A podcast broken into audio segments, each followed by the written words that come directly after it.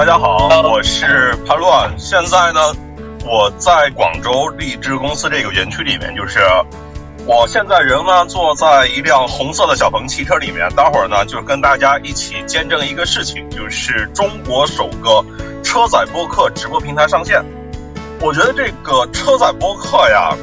它其实不是播客，更准确一点说，我觉得可能叫互动直播。荔枝播客这个车载播客，它是一个多对多的互动，不是那种一对多的单向的内容输出的播客，像是实时在线互动参与以及这种内容的不确定性，身临其境，人在当下的这种感觉，我觉得才是真正的卖点。关于这个车载播客直播平台这个问世。以及像 Clubhouse 以及就是提亚在做全球化，荔枝它对于声音未来更多的思考。我们请来了荔枝的创始人赖以龙先生，来聊一下他对于未来对于声音是一个什么样的想象。马口你好，来跟大家打个招呼。Hello，大家好，潘乱你好，很高兴在这个线上能够跟大家见面。呃，这一期。也非常激动啊，因为我是在在办公室，然后潘乱是在呃小鹏的 P7 呃汽车上面。我们第一次是通过汽车和手机这两个终端来进行一个呃直播的互动的聊天，这个是非常有意义的啊第一次。谢谢潘乱。声音这个事情啊，感觉最先就是从车载电台开始的，然后因为苹果又复兴了播客。再到现在，大家聊互动播客，又到今天我们这个车载播客，我感觉啊，好像每年都会冒出来一些这是播客复兴的元年这种论调，但到最后呢，就是它屡屡复兴，但好像又没有真的繁荣。为什么播客它一直没起来呢？啊，当然也不能这么说啊，因为美国播客行业发展还是很不错的。那所以这个问题就是。为什么中美播客市场会有这个发展差距呢？看来你这个思考的很对。播客这个事情其实也不是什么呃新鲜的事情啊。我们荔枝当当刚刚创立的时候也喊出了“人都是播客”这个口号，但后来变成了一个互动性的 UGC 的音频社区。呃，这一点呢，我的感触还是蛮深的，就是为什么播客在美国的渗透率非常高啊？就呃，超过一半的美国人是在每周都会听一个播客。为什么在中国播客是一种还是一个比较小众、大家接触的不多的一个媒介的形式？这个我也考虑了好久。呃，最终我的感觉就是还是本质上还是汽车这个事情，因为在美国没有收音机之后呢，这个汽车很很平顺的就。呃，接管了这个这个声音内容的这个平台，然后汽车的普及率也非常高，所以在美国里面，在汽车里面去啊呃听音频这个事情是非常普遍的，也导致是他们的内容的呃供给也非常足。比如播客这个事情，在美国都是什么人在做呢？比如拜登会在做播客，呃，希拉里也会在做播客，奥巴马的太太 Michelle 奥巴马也是一个播客红人，就是说。啊，它的内容的供给也非常非常的足，包括很多大的机构也在做。但在国内呢，就播客这个方式呢，还是一个呃兴趣的方式，有很多就非常热心啊的播主，他们在一直都在坚持，好像是比如说说我的好朋友唐山广播这些啊，做了快二十二十年都有了，就是一直在做。但是这个整个市场的破圈和呃整个市场的。呃，认知不是那么的强，所以为什么到今天我们回回过来再去做播客这个事情，啊，是因为我看到了这个呃智能汽车的这个可能，就是中国现在啊智能汽车如火如荼啊，每一个呃智能汽车里面都呃有实时联网，有有很好的空间和场景，啊，我就想到播客这个方式非常适合在呃汽车这个场景里面。啊，所以我们重新推出了荔枝播客这个产品。那可以说，荔枝播客这个产品就是针对呃智能汽车去做的一款产品，是我们呃最初的一个想法。听众里面，我不知道现在有没有小宇宙的同学在啊？但早上的时候，我跟一位未来车主聊啊，他觉得呢，这个荔枝播客可能是从小宇宙那边。呃一个差异化竞争的一个好的机会。就如果荔枝播客，其实我们现在已经有了这种多对多的互动功能，它可能就会转移到荔枝播客上来说。所以呢，就是你你也不需要回避啊，我觉得这是大家可能很关心的问题。荔枝播客跟小宇宙有啥不一样？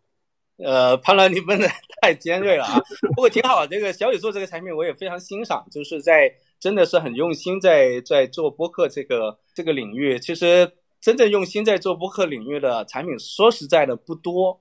呃呃，小宇宙算是一个吧，就是非常好的一个产品啊。另外说，我我是对播客我的思考，其实我是很多播客的朋友，我是也有是有一个播客的啊情节，我对播客这个事情也呃思考了很久。我是觉得播客这个事情要做起来呢，它可能需要更全面的一些思考，而不仅仅是一个播放端或者是一个订阅端的这个这个思考，它肯定是。呃，要思考到这播客，第一是商业模式，对，就是说如果没有商业模式的话，呃，这个行业很难去发展起来。所以，呃，在推出我们推出荔枝播客这个产品之前，就是在一九年，其实我们是花了一年的时间在探索播客的呃付费的方式。我们是在荔枝 APP 里面去挑选了十几档播客，在呃做这个付费的尝试。啊，当然，这个结果还是令我们非常欣慰的，就是说，啊，在这十几十几档的播客里面，收入高的可能分到的一年有一百多万，最少的也有二十多万。然后我们看到，就是说，在一九年到二零年的复购率是非常高的，呃，就是有百分之六七十的人是第二年继续在在付费的，呃，这个是我们看到播客非常好的一个优点，就是。它的听众的忠实度很高，如果你有合适的一个付费的方式的话呢，大家还是非常愿意去去去付费的。所以第一点说，播客不同的地方你要呃考虑到商业模式。第二个要考虑到内容的输出，呃呃，内容的输出，播客那么多年肯定都是录播，然后播出，然后一个人在那讲或者两个人对谈，这个是一个方式的啊基础。但另外一些创新的方式，比如我们今天的。在线的这个对谈是吧，也很随意，可能待会张鹏啊什么谁来，我们可以加入进来。呃，这种方式呢，那比原来的那个呃录播的播客的方式，它又有一些很多的不同。啊，这个是要做一些方式的呃创新。另外就是在终端里面，就是大家呃可以留意到，荔枝播客一出来，我们就做了很多很多呃汽车的合作，包括是汽车的芯片、汽车的。呃，操作系统的合作，我觉得要改变播客的这个事情，不仅仅是在一个呃播放端去做的事情，还是要在很多的终端做很多呃呃技术的呃变革、技术的改变，包括是底层的互动方式的改变，呃，这些都是要有一些投入的技术啊，有一些时间投入在里面去改变这三点。总的来说，就商业模式啊，这个内容输出的方式。啊，还有呢，就是这个收听的终端的技术都要再做一些改变，啊，这个是才会让播客在智能汽车这个浪潮里面能够呃做得更好一些，这是我们的一个想法。商业模式是一环啊，然后那你怎么去吸引更多的优质的内容创作者加入进来呢？我觉得内容的优质啊，就是有时候播客这个它非常有意思，它不一定是很好的策划、很好的内容。啊，我觉得播客它最大的特点还是有观点，就是说，我举一个可能不是播客，但非常类似播客的一个产品，就凤凰卫视的那个《锵锵三人行》，窦文涛，是吧？现在呃呃后面又有圆桌派啊，你看他这个事情做了很多年，但有时候他并不是说每每一天聊的东西就非常好，而是说，啊，窦文涛这个人，他他的一些看法，他的一些观点。和他的朋友固定的几个朋友的一些观点非常吸引人，然后其实他这些观点都映射在他们讨论的一些事件里面，所以这个事情能谈二十年。如果你是要做一个内容呢，就说严格意义上的内容，你要比如写一本书哈，比如说像一些知识付费啊，像啊，比如说得到吧，就是得到我也我也在用哈，就是有些很好的是吧？施展老师他有些很好，但是你不可能太高产。啊，你不可能一辈子都写了好多本书，但是你一辈子你的观点、你的变化、你的感知，你是可以可以输出的。播客它有一个好处，就是一直输出的是你的观点、你的变化、你的成长在里面啊，你的呃听众也能感受到，所以他能听十年、二十年啊，这这个内容的方式变化还是非常大。互动互动，刚才是人的生活场景，我觉得更多还是侧重在人这一块。就像咱们这个播客直播啊，本质上还是一个互动类感觉，它是更多一点的。所以呢，这个时候就得聊到今年特别火的另外一款产品啊，Clubhouse。你看这两个荔枝的播客和 Clubhouse 都是这种多人上麦互动的，都有上麦、下麦、闭麦这个东西。在你理解里面，Clubhouse 它是一个什么样的产品呢？或者说它的创新点是在什么地方？呃，其实我觉得还本质上还是两种东西，就是 Clubhouse 还是一个社交的东西，这个是呃呃荔枝播客还是非常专注在内容这一块，就是大家可以看到，呃，形式也还是有些不同。我们的听众都是折叠起来的，上面主席台就就坐的，也就是。啊，传统的那个八个 Y 位，以后在中间屏还有很多互动的东西，呃，这个是完全是为了一个内容的传播来来做的，而且内容的传播的话，你肯定是要考虑到内容的安全的问题啊，啊，这里面有很多考虑，这个这个这个都不一样。对于 c o p a s 我觉得它这种社交的方式，它是这个用内容来切入社交的这个方式，它最终还是社交。啊，这个可能跟我们想做的事情也也差别还是蛮大的。我们还是希望用互动的方式来播客这个内容的创作做些改变，啊，所以在形式上可能底层的想法就有很大的不一样。在 c o p a s 里面，它可能是分成，就是说讲话的人跟好友跟这个观众，它就是分为三层，三层可以灵活的去变换。啊，但是在直播里面，大部分还是嘉宾跟主播在变换，他不是，呃，很多的是很多听众，他可以临时的呃参与进来，他可能听众只能通过一些投票啊什么别的方方式来参与这个互动，啊，还是还是有非常大的不同点的。像现在的荔枝，外界已经知道的可能已经有四款产品了，像荔枝就是你们发家的主端，后来在国内做的枝桠好像更偏社交一点。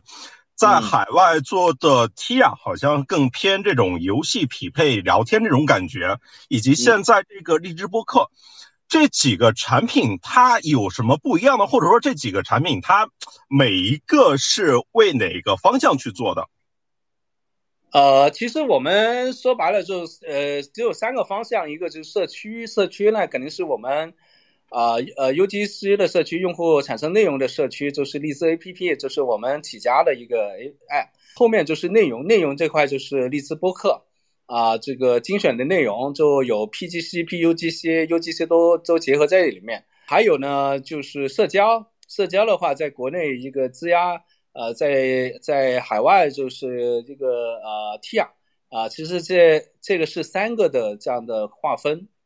啊，在社交里面，我们也是以娱乐的方式在切入。啊，其实 Tia 的产品的形态跟 Clubhouse 差别，呃，其实是非常大的。像 Tia 这样，它定位为和朋友一起玩。一般的用户进去，第一件事开一个自己的房间，然后找一个游戏，然后把自己的朋友拉进来，一更多的场景一边玩休闲游戏一边聊天。啊，或者是如果没有朋友的时候，他去配对，去找一些朋友，找到一起玩的人。呃，这样。那跟 Cups 它还是差别非常大的一一一一个一个方式，啊，但它本质还是社交，只不过是说游戏就变成了一个社交的切入点，啊，现在在 T 场里面很多也是唱歌，呃，就是大大家邀几个朋友一起进来，就是在那里面聊天啊、唱歌了，也也很多，这种形态都在拓展吧。OK，我还想追问一个问题啊，就是社区和社交到底有什么不一样呢？我之前用过一个非常简单粗暴的划分啊，就是社交呢，像是朋友圈、像是微博这种以账号为核心的产品啊，你把它的名字、ID 和头像抹去，这个内容完全就不能看了。我们就看这一点，如果不能抹去呢，它是社交；能抹去呢，它就是一个社区，因为像。呃，网易和贴吧最初都只是显示那个 IP 地址的，都不显示用户名的。我我想从你做这么久来看的话，这个社区和社交，因为很多时候大家讨论都不是同一个东西嘛，这两者之间的差别在哪边呢？社交跟社区的概念越来越融合哈，就是啊，包括像在天涯里面，它具有社区的形态，就是与啊游戏或者兴趣为核心的一些小组群组，啊，其实我们那个单对单的，就是说加好友的这种，啊，这种聊天也是非常多的，啊，他很难去去说，啊，就是哪个就是社交了，哪个就是社区，啊啊，因为按以前的话，你你是从关系链切入的，这叫社交嘛，是吧？呃，如果你是与一个兴趣切入的那个，就叫社区嘛，啊，一般是这样看。但现在这两种融合度也越来越高，所以我觉得在下一代的产品里面，可能社交跟社区是放在一起的，它不是那么的呃泾渭分明。包括当时我看炒到也很热的，像 Clubhouse 在里面，呃，大家到讨论到底是一个社区还是一个社交，但我觉得很难说得清楚。刚才您也聊漫漫长夜嘛，无心睡眠，咱们需要有一个人来陪。这我就想到午夜电台这个事情啊，包括你像在微信公众号里面也有夜听这种。对。呃，更早的时候，我知道你二十年前其实也是一个电台 DJ 对吗？当时做的内容是什么？然后以及跟后来荔枝这件事情中间的关联性，它是什么？呃，我觉得我对声音这件很有缘分呐。就是以前我做电台主播，当然是粤语的主播啊，就是在晚上降低声调什么之类的，去推荐一些音乐。呃，那时候我又特别喜欢这个西方的摇滚乐，就推很多。但是那时候西方摇滚乐还是一个非常禁忌的东西啊，经常被扣钱啊这种。然后我就被发配去做晚上这个节目的编导啊，这个。呃，做做我做了一个编导，这个编导的事情呢，就是也非常有趣。想起来跟今天我做这个事情还还蛮有渊源的。就是我做编导会定每每天晚上定一个主题啊，今天晚上讲这个啊，这个夫妻之间呢是什么关系啊？明天主题讲一个一个人啊，这个独自在深圳、珠海这个打工是什么一个想法啊？有个主题，然后接入各种电话来探讨。呃，还还有就是啊，就是有一段时间是给这个用户打进来去筛选一些非常有意思的故事和电话，呃，接进去的。我一个晚上要听一两百个电话，那时候对，就听了很多人向我倾诉，但是我要在一分钟内快速的判断这个故事有没有价值，啊，这个故事有价值的话，我就会切入给主播，啊，主播讲，然后我们会有，我还自己编了一个小小。小工具，我就在直播间外面打字，噼里啪啦的。他是在里面能看到说啊，这个人的故事什么，你要往什么点上面去引，然后就是怎么聊能够离得好，给他一些提示。他就是他就是在里面呢，他就是会跟听众聊得很好，啊，就做这么工作。反正今天我们在做这个荔枝播客直播，也差不多这个意思，就是还是还是有些内容嘛，就是在里面，嗯。OK，时隔二十年，再来用非常沉稳的男声给我们来一段，譬如说电台 DJ 的开场白，让我们能够瞬间的拉回到那个场景里面，随便说点什么，但是要用粤语呀。对对对，我也不太标准。嗯，各位听众朋友，现在是下午快要下班的时候，在这个时候，我们请出暖男潘乱给大家。陪伴在下班路上的一些事儿，这大概这种哎，但是还是进不入进进不了那种状态。为什么喜欢摇滚乐呢？以及当年偷偷的播哪些摇滚乐让你被扣钱呢？就是我们那代人肯定是喜欢涅槃，就是 Nirvana，就是这个这个这个乐队。那时候开口片刚刚开的主唱，呃，科本科特啊，就刚刚自杀那个那个。那时候因为因为我我们我在。我在特区长大，就是我们那个是一个打口碟的一个一个慈善中心，呃，就是还是因为这个打口碟的原因吧，就是能买到很多很便宜的打口碟，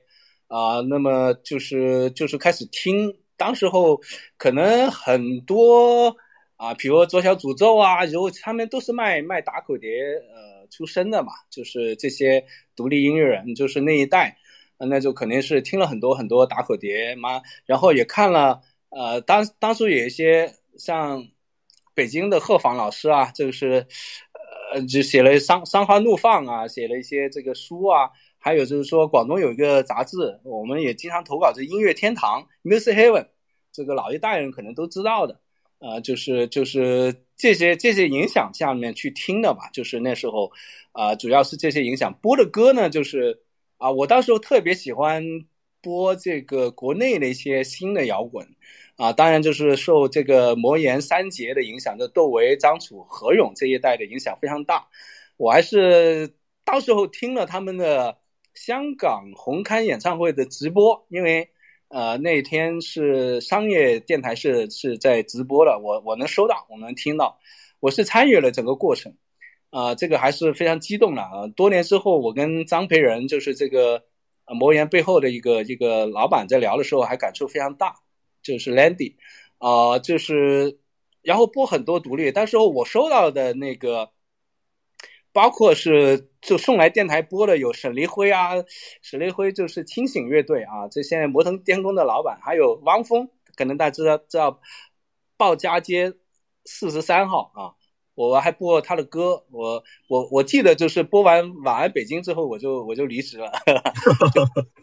就是这么一个过程。但在后来就听国内的摇滚就少了很多，嗯，进入互联网后。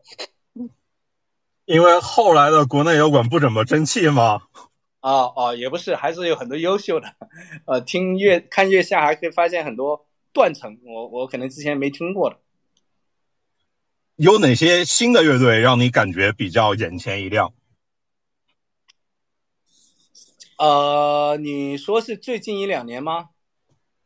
啊，对，都可以，就是不是九十年代的，对啊，不是魔岩三杰那个时代就 OK。老的可能我们以前听，这这后面听的网文啊，是我比较喜欢的。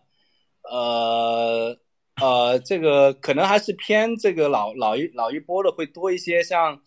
呃呃万青啊这些啊会多一些。大家听出来了吧？这是一个摇滚青年在做产品。所以呢，这个产品它也很有调性。我想问一下，大家都说这个荔枝这个产品有调性啊，然后它你也说它是做社区这个方向的嘛？我想问这个社区氛围，它到底指的是什么呢？它是一个什么样的社区氛围？它是怎么做起来的呢？呃，其实如果你想切入一个社区的，最后一开始都得有一个调性，当当中有个也是有一些矛盾的地方。啊，其实荔枝一开始就文艺小清新是吧？整个设计非常特别，礼物化，当时候也非常流行，用的是博朗，呃的一个一个致敬的一个设计的方式，当然一出来也是很受欢迎。我们这些里面有很多细节会调呃调的非常好，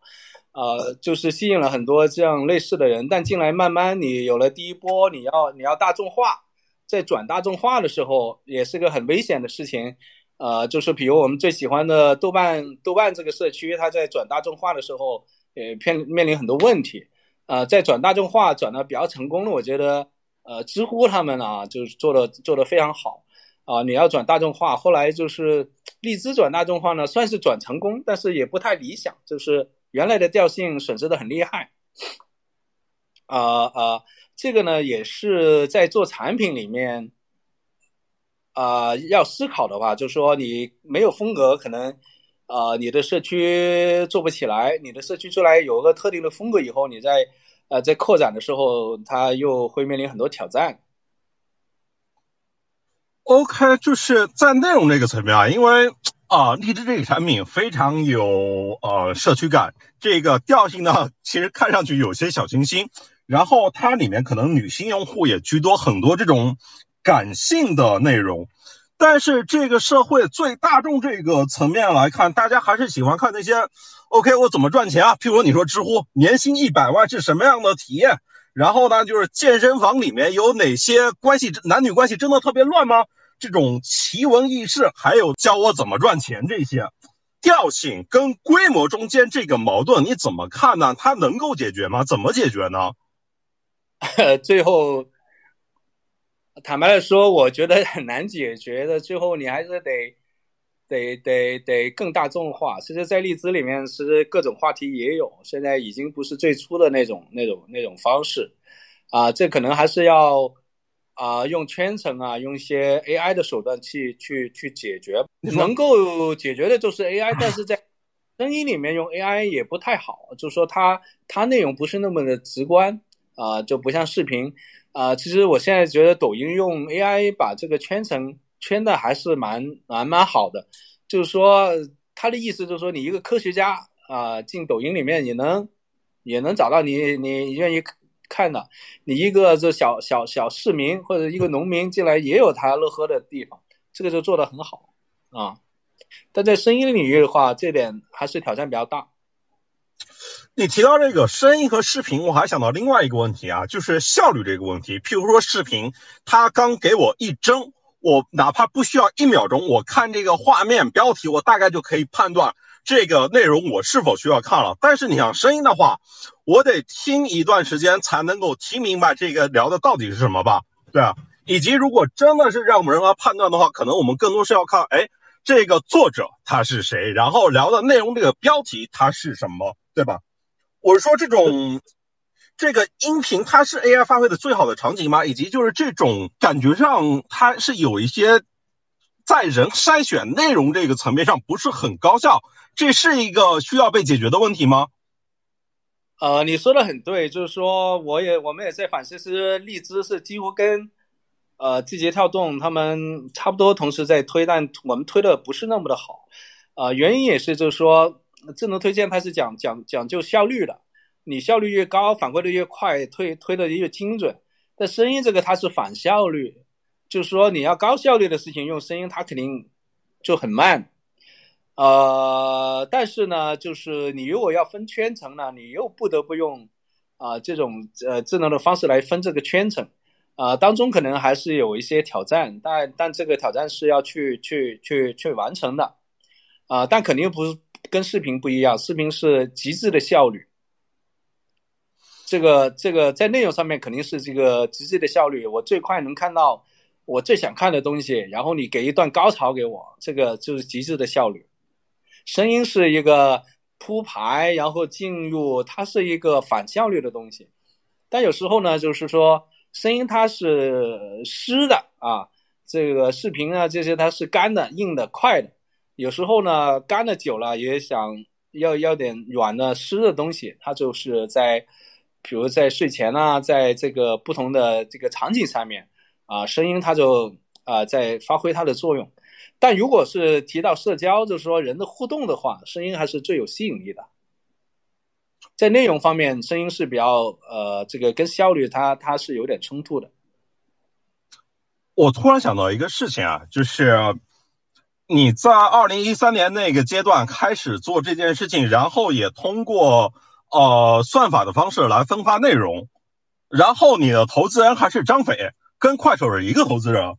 就是。如果你当年做的是短视频，不是音频的话，那我怎么感觉接下来感觉荔枝就是跟快手是一个很像的东西啊？因为你在一开始你也说我坚持要去做 UGC，我不做版权这种，但这有点跑啊，这个。你这个问题提的比较好，就是说我们的投资人最早是 Morningside 嘛，晨星现在五元资本负责投资我们的刘晴。哎呀，刘晴跟我讲了八年，这个是说这个这个这个。这个声音这个事啊，做内容它效率非常低，你赶紧想办法转转视频。跟我讲了好久，那那时候，但当时一个也有点知道，但是人不都要点讲点情怀吗？我说我去做视频，我怎么能有树华他们那么厉害呢？是吧？我也不知道怎么切入，我做个呃，从做个 B 站了，那时候也不知道 B 站那么火啊，就是就是我还是先先做自己喜欢的吧，啊，但。但但到到今年他就不再说服了，他认为声音在社交方面就能出巨大的东西，就说啊，就是说声音的内容这个跟社交结合还是有很大的前景啊。这个像他他他他他就说，好吧，就反正你都走了那么久了，对这个的确你你的观察非常非常正确，就是啊，在内容里面是声音很难去跟视频去比。这个市场视频的市场会比它大很多。终端里面变化，比如在 IOT 时代，在汽车呀，啊，在这个音箱啊，在这个呃苹果新新一代的眼镜啊，很多 IOT 设备里面声音有一些优势啊，但是也在特定的场景。OK，特定场景这个问题，我们待会儿再聊。我们还是回到这个社区，回到产品这个过程中，为什么要坚持做 UGC 不做版权呢？快手最初也是相信 UGC 啊，相信这个公平普惠啊，但是到最后发现，还是抖音那条路它发展的更快一点，更容易起规模啊。譬如说今天啊，大家也会觉得，像喜马拉雅它囤了一堆版权，可能就会这种确定性就会增加一些。呃，你中间有过摇摆吗？就是对于版权这件事情，对于坚持要做 UGC 这个事情，坦白说，肯定一路都在摇摆，不是中间有摇摆。我觉得 UGC 做的很成功的是 YouTube 嘛，YouTube 它还是油管还是做的做的非常成功的一个一个呃 UGC 的平台吧。但是我们如果是深入研究油管的话，它一开始 UGC，到后来也是呃呃切入很多 PGC 的内容在里面，但是它整体 UGC 的调性啊还是没有没有变化的。我觉得啊最终还是。回答一个问题，就是你的内容源怎么来？就不管你 UGC 还是那个 PGC 的话，你内容源怎么来？你就光买版权呢？那肯定也不是一个，呃，也不是一个，就是能能能发展的前面很快，但后面很难，它资源有限嘛，你能买的啊？就是我觉得抖音它肯定是一个偏 UGC 的平台啊，就是嗯，它。的内容还是所谓的 MCN 或者是这些机构后来进入来创造，所以它能做的很大，它的品类也能拓展很多。如果抖音只是买一点爱奇艺的像版权，像以前的火山，我记得就是切一点影视的片段了什么这些，估计没没现在规模那么大。对，但抖音它也是先把规模做起来，然后多样性才起来的呀。就像我们刚才聊到声音这个事情，它有一个比较大的筛选门槛在里面啊。譬如说，大家如果知道呃郭德纲，我就知完全知道，我就默认听了。譬如说，如果是潘乱他在做一个节目，大部分人不知道我是谁啊，这怎么办呢？你看到我们现在说以荔枝播客开始，我们还是要找一些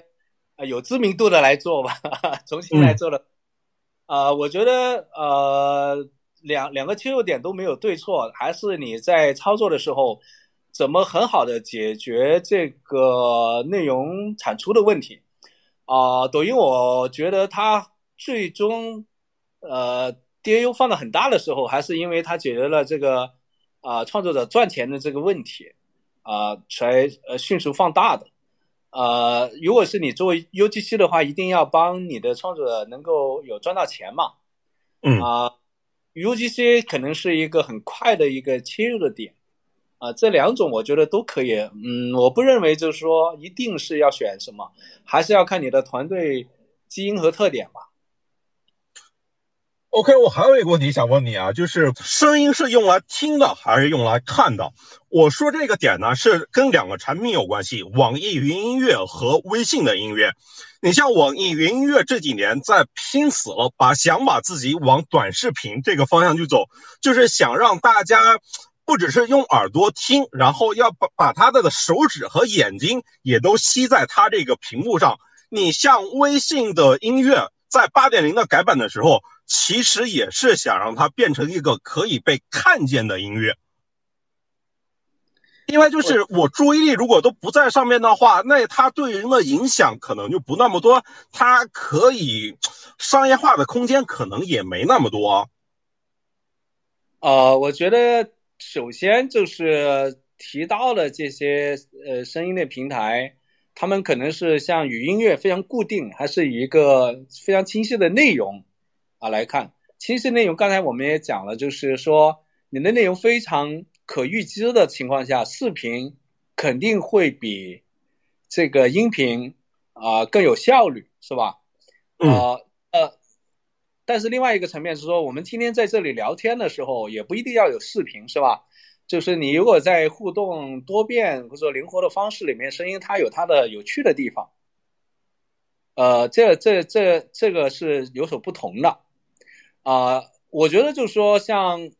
啊，网易云音乐也好，这个微信音乐，啊，特别网易音乐，他们也尝试在做互动嘛。它其实也也增加了很多互动。其实，呃，可视固把固定的内容可视化，和呃尝试社区化的这个互动，都是可以拓展的路嘛，都都都在走吧。我看 T R 最初做的也是中东化，但后来你们最大的力气好像是放在了美国市场。做做下美国市场有什么好处吗？为什么要先做发达国家？为什么要先做美国？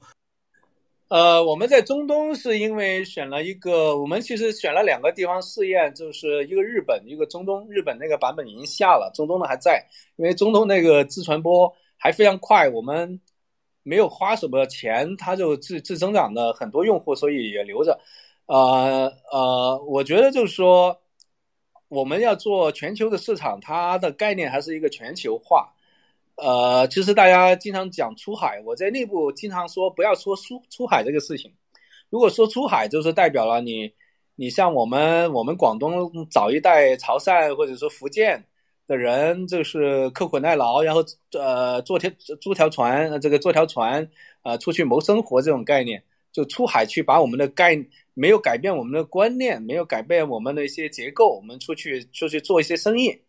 啊，但是全球化就不一样。全球化就是说，你一开始就立足于啊，这个服务是为全球人服务的，你会考虑到全球人的呃他的圈层、他的层次怎么去打。那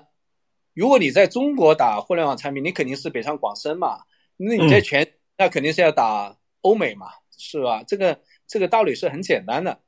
但其实我当时都考虑，觉得就是说，第一，我们中国有呃工程师的红利，我们的工程师比美国多很多。我们在产品上面的理解啊，比美国可能差一点，但不会差很多。但我们在运营上的能力比美国要强很多，啊，我们在对声，特别对声音的理解，美国又又又早很多年。我们为什么不敢去本地提供一个服务呢？是吧？就是，啊，所以就就就因为这个，我们就选择了像 Tia 这个产品，就选择了美国作为一个呃主要的第一站。其实就是说，今天中国的团队它站在一个调配全球资源更有利的位置，因为所谓市场经济核心就是要去优化市场资源的配置嘛。对。不过中美的差距的确，今天好像创业的环境对中国的确更友善一点。就是你刚才说那个点啊，中美融资额的不一样，我想到了，你像陆琪，他最初在中国做 YC 的中国版。但到最后，它的门槛都比那个 YC 美国要高很多。对，就是 YC 那一套，在中国可能已经玩不转了。就背后，你像有那个五元资本，有这个红杉资本，还有高瓴资本，都在疯狂的往里面砸钱。这个，哎呀，就感觉已经高度军备竞赛的感觉了。这个，啊，也是因为我们真的团队能力很强，除了在国内的产出，还有全全球都可以在做产出了。这个也也也也有相关吧。OK，那如果要做全球市场的话，你应该去找什么样的人呢？应该怎么做呢？应该去参考谁呢？呃，在这点，我们的说反思也好，思考也好，学习也好，还是有很多的。就是说，我们以前所谓讲出海，第一步大家的习惯先找华为中心嘛，是吧？就是就是以前的出海都是找华为中心。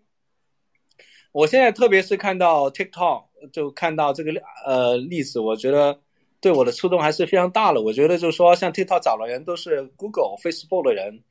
啊，就是他不会去找华为中心的当地或者是留学生，是吧？呃，我觉得这个如果作为全球化的话，也是给我们啊在找人上面也还是要把眼光会放得更更更开阔一些，可能还是要找到本地真正优秀的人。啊，在当地市场了解当地市场的人去去做这个事情，呃，而不是说找中国机构在当地的一个机构分支机构，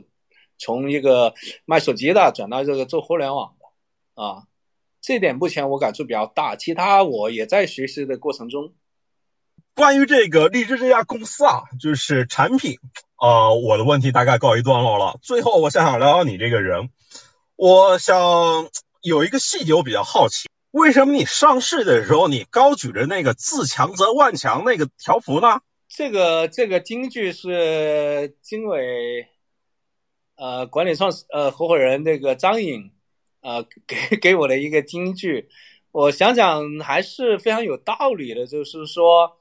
我们遇到困境的时候，经常会会说外界怎么样，可能是说啊资本环境不好啊，啊或者中美摩擦呀，或者是说这个经济什么又不好啊，我们往往向外求这个原因是没用的。呃，自强则万强的意思是说，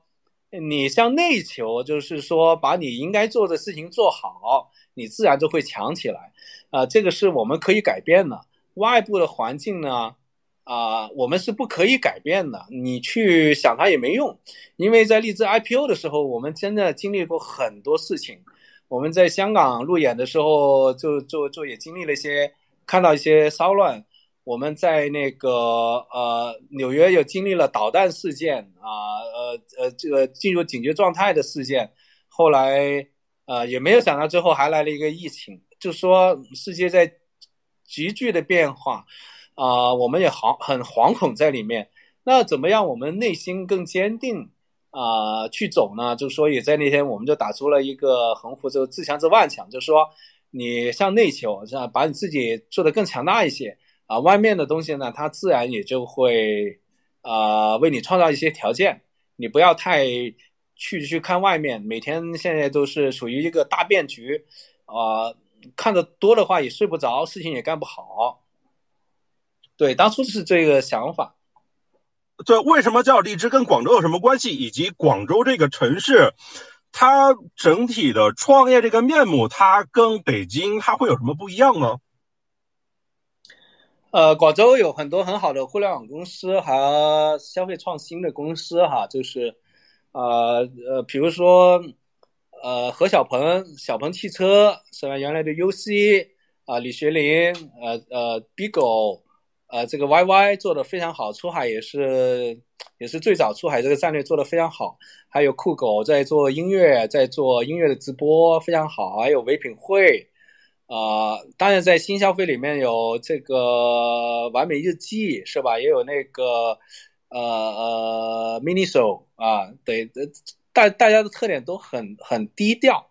呃，不是低调，就是说大家都很厌倦社交，这个也也 也这也也也是个特点。那然后就是大家可能都很务实，看看事情啊，就是在影响力方面会稍弱，就不像北京的公司啊，都是定义很多概念的的公式啊，对，然后呃视野也比较开阔啊，很不很不一样。啊，这个我觉得特别南北的差异很不一样，啊，包括就像网易也是广州最早呃呃起来了嘛，它跟其他的互联网公司也不太一样，感觉就是挺有格调的，就是听下来，也不算格调，就比较土，我觉得就是比较真的是啊啊啊，就是没有太多太多很闪亮的东西。我其实昨天啊，在塘下那边逛的时候，我有一点挺感慨的，就是发现那边还有三五百块钱的月租的单间。这个现象其实在北京、上海已经很难想象了。就是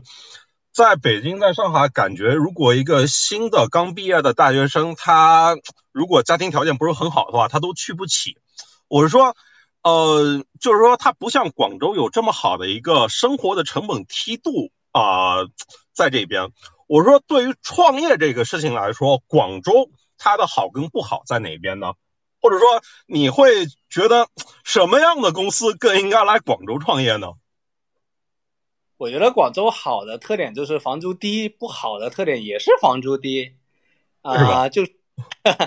就是就是广州，它那个生活很舒服，帮我们同事一千多两千块钱，很舒服的房子就在走路可以上班到的地方，啊，就是塘厦也好，或者是呃俊景啊，就在我们这个边上，呃都有，呃俊景也是一个旺地，像 YY，像学林和我荔枝早期都在俊景办过工，啊，这个这个这个就很务实。另外一点呢，这点务实呢，就吸引不来好的人才。上面 AI 啊什么，他们都选去深圳啦，选去北京啦，就房租很贵，他们也愿意去，是吧？就高大上，啊，这个这个两点差别还是非非常非常大的。所以广州很多都是埋头的游戏公司啊、电商公司啊，呃，各种不知名的但是做的很优秀的出海企业啊，这种非常多。在我们隔壁还有洋葱，也是做出海的，呃呃，像广州还有花生日记啊，这这个都都做的很好，有很多做的非常优秀，还有一些很多在海外做。呃，做一些辅助的，或者是说广告投放的平台啊，啊，做一些海外出海的 SaaS 的很多团队也也很多是广州的。都有哪些人啊？就是在你创业这个路上，或者说哪些人和产品，呃，你从他们身上汲取过力量呢？因为创业它是一个很孤独的一个事情。我觉得。在广州，比如做产品，张小龙肯定是一个丰碑吧，嗯啊，对大家激励很大，影响很多人。然后最难得就是，我觉得张小龙一直都是啊发自内心的科技向善哈，这个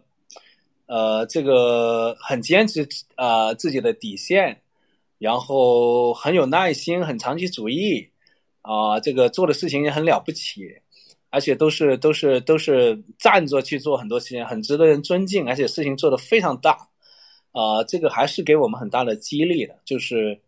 呃呃，张小龙算是一个吧，就像微信这些团队，啊，在广州，我觉得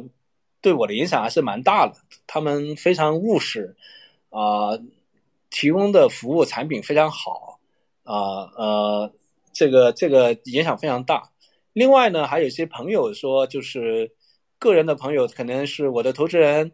啊，刘琴、张颖，啊，对我影响非常也是非常大。刘琴呢是一个智者，他对这个行业的发展这个大的格局非常好，所以他投了小米赚了一百亿美金，投了快手也赚了一百亿美金，啊，还是非常厉害的，连续的能成功。那张颖呢，就是呃综合的非常强，他也很有个性。啊，他给我们灌输的“自强则万强”，啊，现在也是不做头部就去死吧，啊，对，等等这些观念对我影响也非常大，啊，一定要做头部啊，嗯，呃，然后在朋友层面呢，像像一些创业者的进化，在广州，因为我们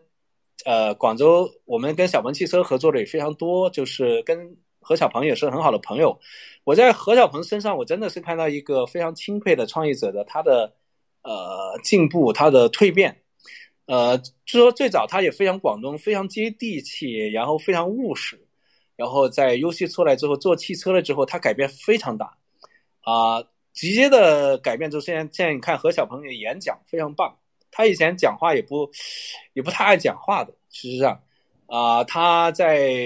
很多事情上自己都。他的身上都发生了改变，包括他看事情，是吧？啊，他的观点，他的呃，他的团队，他的用人，都发生很大的改变。啊，这一点还是看到这个榜样，还是对我的呃冲击还是非常大。另外，你在就是说在方向的策略里面，像呃 Y Y 李学林，他也很低调啊，可能他根本不太接受采访。但是我们交往知道他非常有远见，在思考问题上，呃，像 Bigo 最早的从一六年就开始开始全球化，啊，呃呃，在在在在 AI 啊这些这些这发展发展的这些这些事情上面，我觉得他们呃呃也是很早的去看到，啊，这些反正身边的人还是啊有很多影响的这些。最终你能够能做出一点事情，还是啊，跟身边的人给你的帮助和影响还是有非常大的关系啊。我还是比较幸运，有好的投资人，也有一些好的朋友。哎，你提到李学林，我想起一个事情啊，就是你怎么看他把 YY 卖给百度，就是这么果决的，有点就是把国内业务都卖掉，然后全身心的投入到全球化这个过程中，这。还在他之前还没人敢这么干过啊！这个，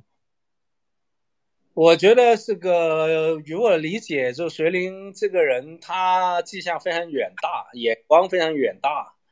啊，气魄也非常远大。就是我觉得他，呃，做这些决定肯定是为了一个更大的目标在做准备。就是但这个具体目标是什么，他也没讲，说可能大家以后会知道。我觉得他肯定憋了大招，或者有更大的目标在做。嗯，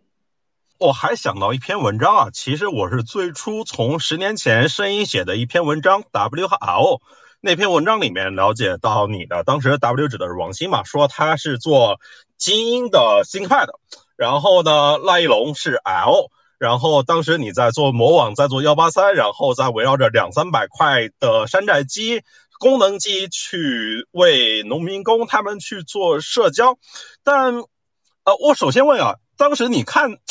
你回头怎么看这篇文章呢？这个，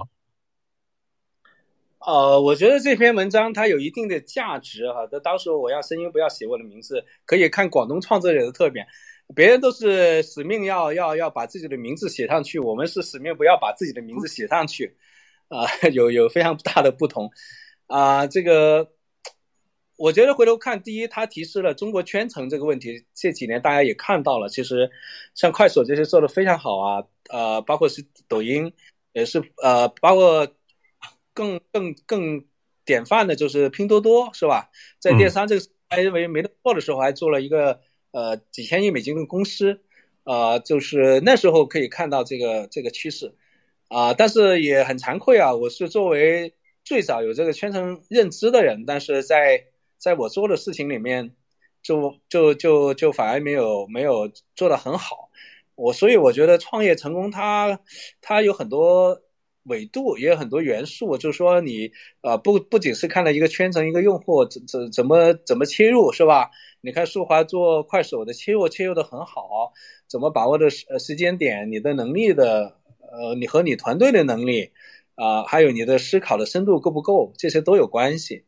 啊。但这篇文章我觉得，就十多年后回头再看，它还是非常有价值的一点，就讲啊，讲出了就是中国呃虽然是呃很大，但是它是有很多圈层在里面。啊，这个地域的圈层在里面，就是说，如果你对这个不认知的话，你就不知道你这个呃应该往哪里拓。嗯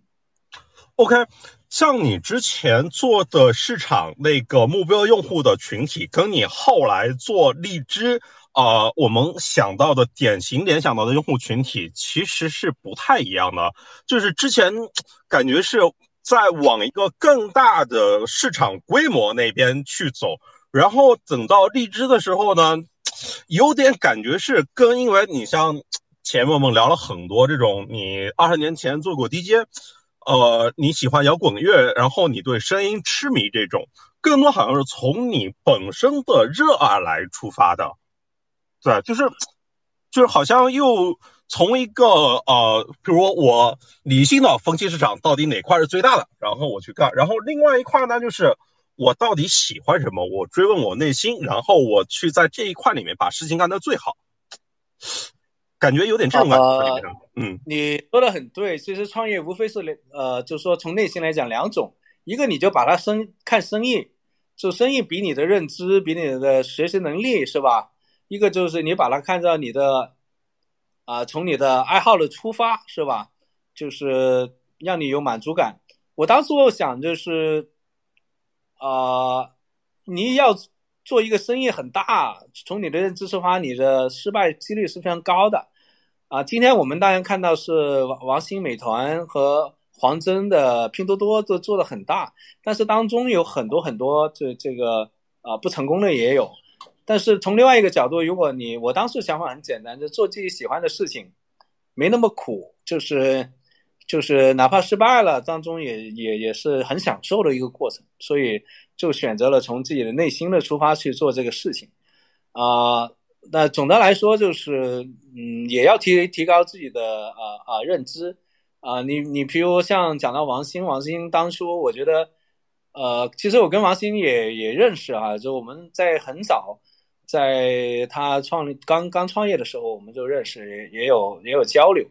啊，我觉得王兴的这个进步是是非常大的。他就是这个人的学习能力像吸呃吸水的海绵一样的无穷呃无尽的精力在吸收这个外面各种的知识，各种你跟他聊天都会被他榨干。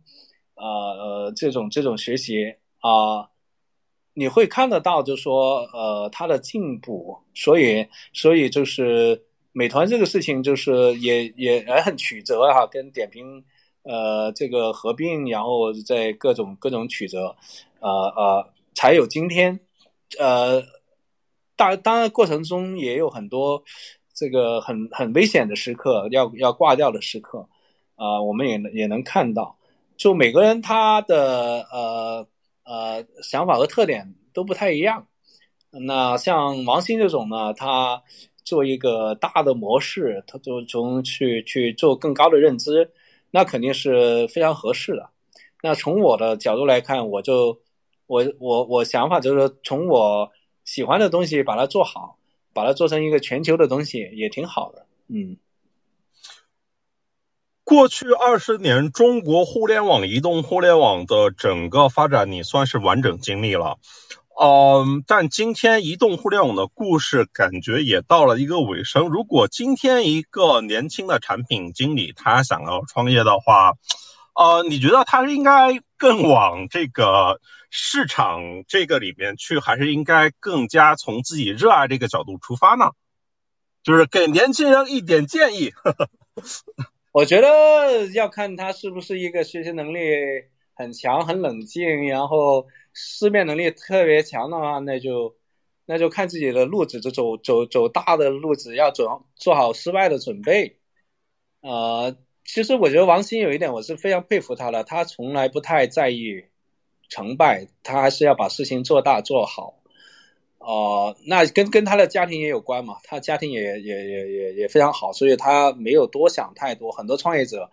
呃，可能想的东西也会非常多。嗯，但是我觉得这两种方式都有成功的。我我们是看到例子，我们像腾讯，像 Pony 原来是做科技的，就是 BB 机，这呃，我觉得是腾讯到现在还是那种啊，就是一条信息传过去，一条信息回来做的最好的呃呃呃一个公司哈。你看，就是我们的雷总，雷总对手机这个事情。啊，是看得见的狂热，就在功能机的时候，呃，兜里永远能有几台手机在那种那种那那种在在在用，呃呃，也是从啊爱好出发做成一个很大的事情。另外，你再看像呃美团王王兴或者是拼多多黄峥啊，他们就是从一个生意的角度，或者是嗯阿里巴巴从一个生意的角度也也也做了很大。呃，我觉得这个呃。没有绝对的，就任何的事情都还是看你的选择，啊，我觉得最重要的是坚定你的选择，不要摇摆就好了。就是啊，选择没所谓，这两个。好，谢谢 Marco，我从跟你的沟通中有很多收获，也希望听众朋友能够有一些收获。